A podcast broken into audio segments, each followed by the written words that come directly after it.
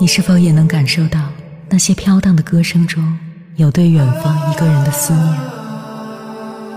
你是否也有遗憾？那些装进信封却始终没能寄出去的千言万语？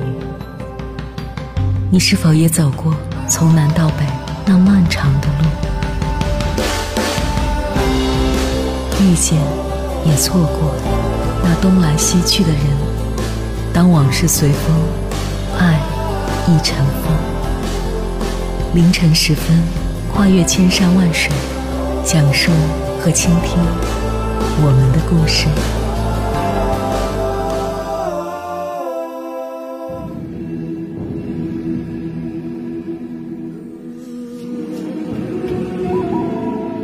欢迎回来，各位夜行者，这里是正在直播的中国交通广播，千山万水只为你。深夜不孤单，我是迎波，绰号鸭先生。我要以黑夜为翅膀，带你在电波中自在飞翔。婚姻是什么？我的一个朋友曾经给出这样的定义：婚姻就是一场魔术表演，把爱你的那个男人变得面目全非。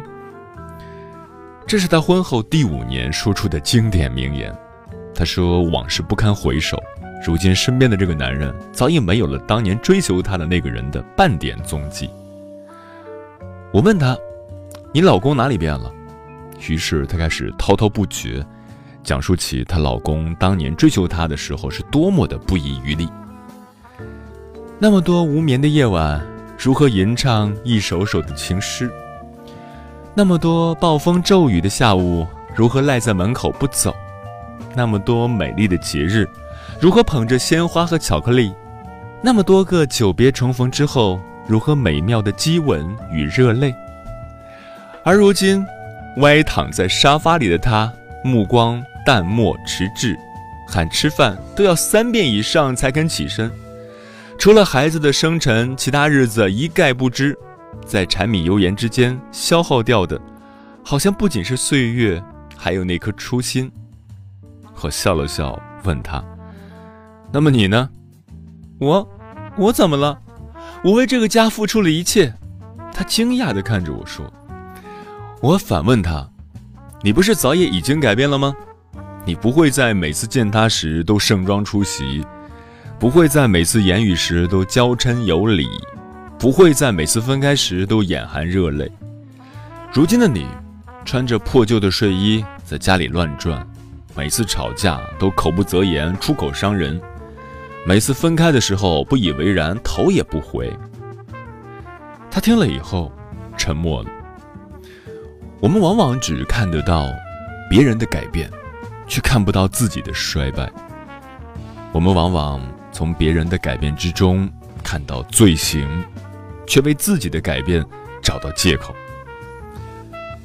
恋爱是什么？恋爱是一场竭尽所能的表演。不惜在短时间内亮出所有兵器，耗尽全部力气。恋爱根本就不是一种常态行为。你和男朋友谈恋爱的时候，心跳总是不正常。他看你，你心跳就加速；他对你笑，你心跳就上百；他吻你，天哪，你马上就要窒息了。如果要求他一辈子像恋爱时那样爱你，哪里是做得到做不到的问题，简直会要了你的命。所以，所谓的对我没有以前好了，只是一种假象。男人不过是随着境遇的迁徙，换了一种爱你的方式，一种更接近真实和常态的爱你的方式。要知道，生活不仅有风物诗，不仅有美好的喧哗和忘情的大笑。还有忽然而至的疼痛和偶尔的作恶。那个男人对你的好，也许已经转化为对你痛处的默默扶持，以及对你缺点的无限宽宏。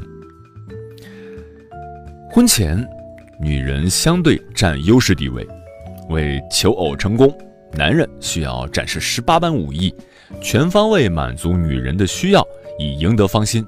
于是。女人感觉受尽宠溺，时间一长还会心安理得。我把这个阶段称为女人的性别红利期。婚后，求偶阶段结束，会有一些男人会觉得婚姻多了一层保障，表现出追到手就不珍惜的状态。但是也要看我们怎么去解读。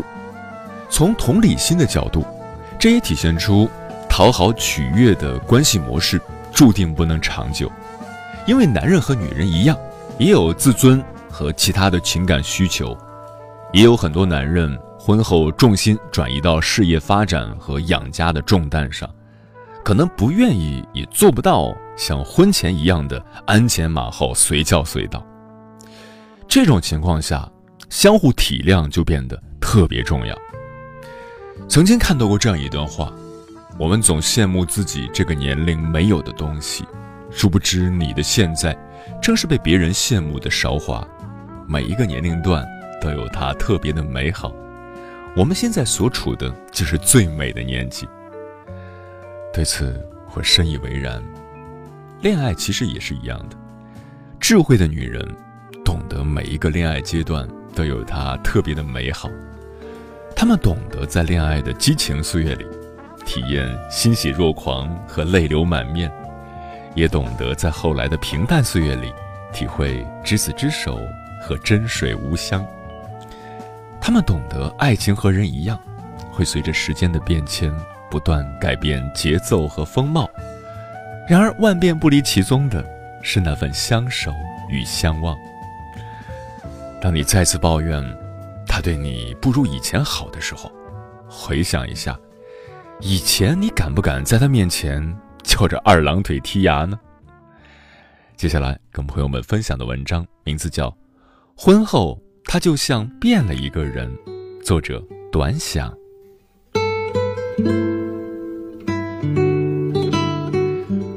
我问安：事到如今，你有没有后悔自己当初的选择呢？安说：“后悔，但是有什么用呢？如今已经是这样的情况了。”安和大威是三年前认识的，那时候安刚结束了上一场恋爱，对方是个穷小子，受不了安的百般折腾，于是离开了。安是我身边少见的握有一手好牌的女孩子，家里爸妈从小疼着。安虽然长相中等，但从来不在自己身上吝啬。长大了，在懂得化妆打扮下，也是个挺好看的女孩。虽说蛮任性的，大事情上倒是都听家里话，好好的念完了大学，自己做销售也小有成绩，再加上还是个处女，这样的条件，要吸引一个好男人基本没难度。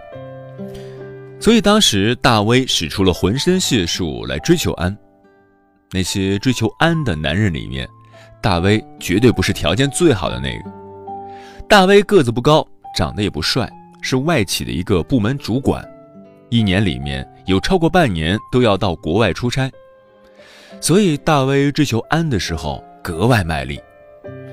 大威很会哄女孩子开心，至少安是很吃这一套的。认识不到两个月，大威就成了安的闺蜜一样，无话不说。安的工作时间比较自由，但是大威不是，固定的朝九晚六，工作还是挺忙的。虽然这样，大威每天都陪安聊天、讲电话，几乎都要到两三点才会睡觉。以前每次提到这个事儿，安就说：“大威最懂我了。”大威的工作其实挺忙的。但是每一次安有事情找大威，大威都会第一时间出现在他面前，把安的事情都放在了第一位。安曾经说：“我哪怕有一点点小事，大威都超紧张的，从来没有哪个人这么看重我，连我爸妈都没有。”但是那时候，我是对这个不以为然的。我这个人向来心直口快，在我看来。任何事情太过极端，必然有问题，不论好坏。只不过任性的安并不太喜欢听我的言论。休息的时间，大威几乎都围着安来转，安排吃饭、看电影、出去旅游。为了安学吉他，为了安戒烟，为了安学做蛋糕。大威简直成了安的贴身管家，对安照顾的无微不至。安的朋友都说安捡到宝了，安自然是开心无比。虽说那时候大威花了十足的心思在安的身上，但是两个人也仍旧会有些矛盾。只不过这些矛盾都在大威的耐心下轻松化解。大威总有办法哄安开心，甚至有一次。安自己把小狗弄丢了，瞎闹脾气。大威也是各种好脾气的哄着安，然后自己一个人花了九牛二虎之力把小狗给找回来，还要再买个小蛋糕让安惊喜一下。大威的无微不至，终于俘获了安的芳心。安说，他找到了可以托付一生的好男人，周边的朋友也都为他感到高兴。他们在一起两年多左右的时候，两个人就决定登记结婚了。在他们登记完一个月以后，安就怀孕了。安说，自己都没有做好这个心理准备，压根儿就没想过这个时候要孩子。也是在过了很久以后，安才告诉我，那时候大威根本不做任何避孕措施，只是一直安慰她这样不会怀孕。因为怀孕的事情，他们的婚期不得不提前。两个人忙碌了一个多月，总算过几天就要举办婚礼的时候，却又发生了让安始料未及的事情。大威和朋友出去玩了一晚上，电话始终关机，彻夜不归。两个人后来大吵一架，也是从那时候开始，安说他觉得大威变了。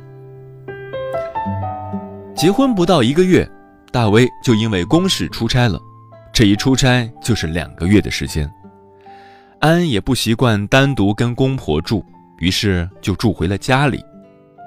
这期间，安需要孕检，本来想让公婆陪着去，结果公婆却推三推四，最后还是由安的妈妈陪着去了。大威在外面出差，也不常打电话回来。每次安主动打电话过去，大威没讲两句就挂了，说是国际漫游费太贵。结婚以后，安感觉自己完全被大威冷落了，但是因为有了孩子，又无可奈何。明明是已经结婚了，却天天住在娘家，肚子里还怀着宝宝，总是自己一个人对着肚子说话，我觉得自己都快得抑郁症了。安说道。好不容易等到大威出差回来，肚子里的宝宝也四个月大了。本以为大威回来会好好陪着自己，谁知道，大威每天上下班以后，经常跟朋友玩到八九点才回来。有时候，就算准时回到家了，也没什么兴致陪安聊天说话，生活习惯也变得邋遢了。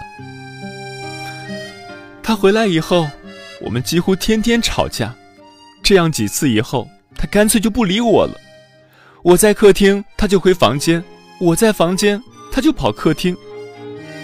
安无奈地叹了一口气，继续说：“唉，都说你们男人婚前一个样，婚后一个样，没想到还真给我给碰上了。你说以前，只要我不开心，他就哄我，哪怕在电话那头，也要哄我到半夜两三点。但是现在……”他变得连一分心思都不愿多花在我身上的样子。有时候半夜睡醒，看着身边这个男人，我突然就觉得好陌生。有好几次，我半夜醒来就坐在客厅，偷偷的哭了一整晚。昨天是安和大威两个人在一起的纪念日，前两个纪念日大威都用心做了一番准备，所以今年安也想给大威一个惊喜。可是，当安准备好一桌饭菜，准备好了蜡烛，准备好了爱心墙，等着大威的时候，大威去到十一点才醉醺醺的回来。那时候，安的心一定是非常冰凉的。大威回来以后，也没看到安的身影，只看到布置的满屋的浪漫。我不知道，当他看到那个场景的时候，在想什么。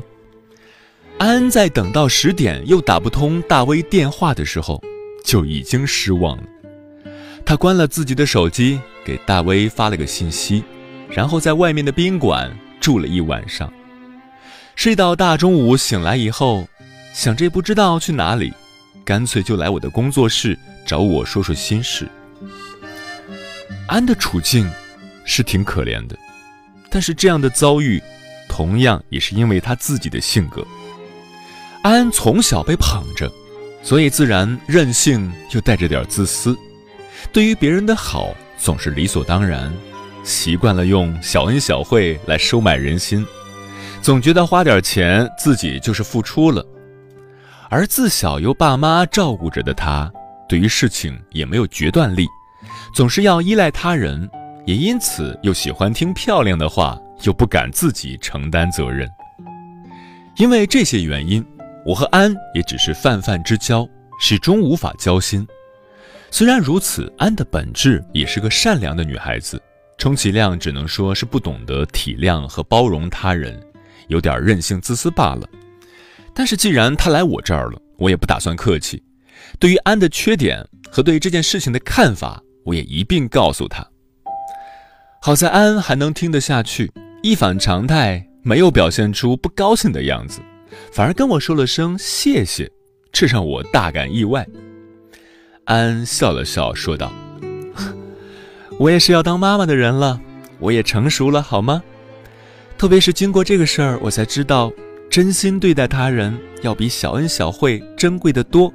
以后，我也会改变自己的。哪怕昨天经过那样的事，安并没有我想象中的沮丧。就在这个时候，工作室的门。”突然被人推开，一个焦急的身影就出现在眼前。我和安都是一愣，两个人都站起了身来。大威，你还没等安说完，大威已经快步跑了过来，把安紧紧地抱在怀里。如果当时有人在场，一定可以看到我的脸上写满了不可思议。那个厚脸皮的家伙就当着我的面。用力地亲吻着安的嘴唇，久久以后，才听到他对安说：“老婆，我爱你，我知道错了，我以后一定会像以前一样对你好的。你和我回家好不好？”安笑着堵住大威的嘴：“好了，你们男人的话最不能相信了。我以前也对你不够好，以后我们好好过日子，好吗？”大威重重的点了点头，然后又要吻安，安急着拍着他的肩膀：“你等等，有人在呢。”大威才不管他的抗议，我在一旁也笑得灿烂。这人呢，还真不是那么好搞懂的。不过大团圆的结局好像也没什么不好，你说是吧？当当去测婚姻这大事，却测到不碰得三个字。预算一次，谁又真的一次？若离异那有意思？走出教堂我便出事，天空海阔未容易，完全会意，良凭知己伤心洒出就字，眼泪告辞。我说话叫做见，单对单打个等，抢抢抢，于是日有限，做埋做错就错，不过分，快乐分，跟到间，乜全没有伤佢。就去，好就好，睡就睡，夜夜伴着伴侣，不敢眨眼，热烈合照又构上臂弯。怎么我不坚持，偏要为你做傻事？相信女人心事，去分享一个地址。怎么我不坚持，做多一天单身汉子？行刑或婚礼亦同意义，由神父去监督，明知竟会大意。心心里很惊恐，婚后事要参透一对一的情字。就算手里明日生出骨刺，尽人事戴上戒指，朝九晚七难挨日子。不照做会犯刑事，全无大志，能凭知己不需手机也知我在哪儿。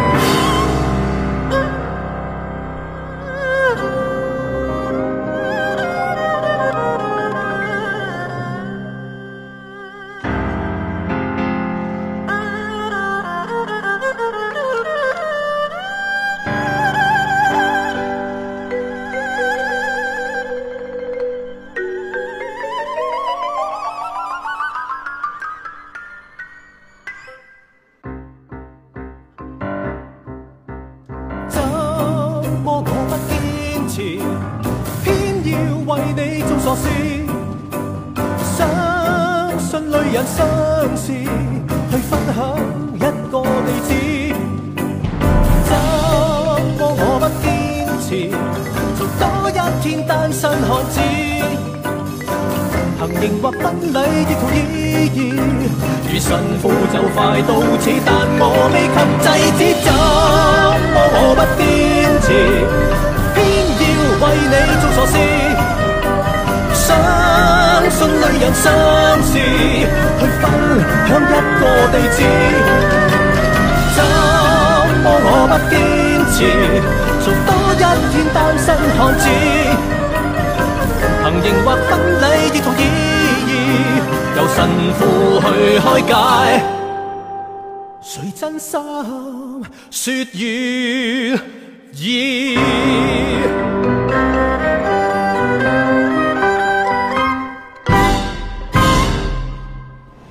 于南国摄氏四十度下的项目穿行，在冰城零下三十度的中央大街漫步，往十里洋场听罢一曲天涯歌女，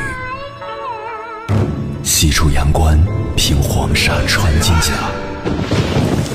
风霜雨雪，四季如歌，不曾倦怠。我翻越高山。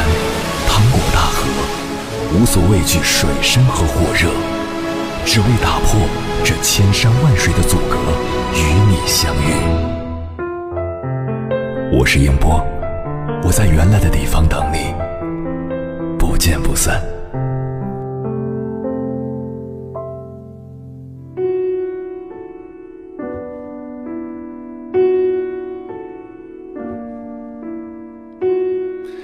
婚姻本质上是供需关系，而不是供养关系。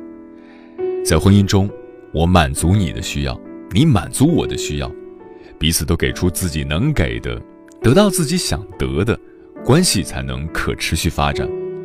如果女人只索取不付出，男人一定会感到心力交瘁、内在失衡，于是积压很多不满，要么爆发争吵。要么冷战疏远，就像女人在婚姻里付出很多，得不到丈夫的情感支持，身心会枯竭一样。虽然说男女有很多性别差异，但在作为人的情感需求上是相通的，所以一些女同胞与其抱怨男人婚后就变了个人，不如反省，我们是不是要的太多，超过了男人可以供给的能力。不如反省，我们有没有同等回报男人的好，让他有动力继续对你这么好。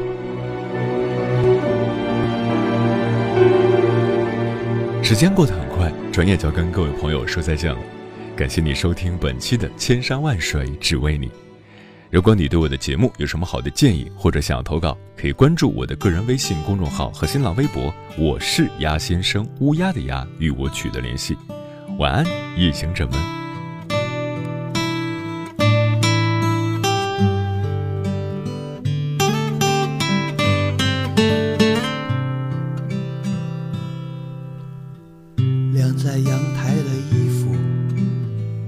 一尘不染的地，散在柜子里的书，被码得很整齐，晒得暖暖的被子。用 T 恤叠成的心，昨天你做的晚餐味道很诡异。因为你，因为你，因为你，让我的生活舒适而安心。我总是乱丢东西，我总加班不陪你，你只是偶尔抱怨，却害怕我生气。谢谢你，谢谢你，谢谢你，谢谢你包容我所有浮躁和粗心。比如我爸爸的生日，总是你提前备好礼，亲戚们却都夸我能干又细心。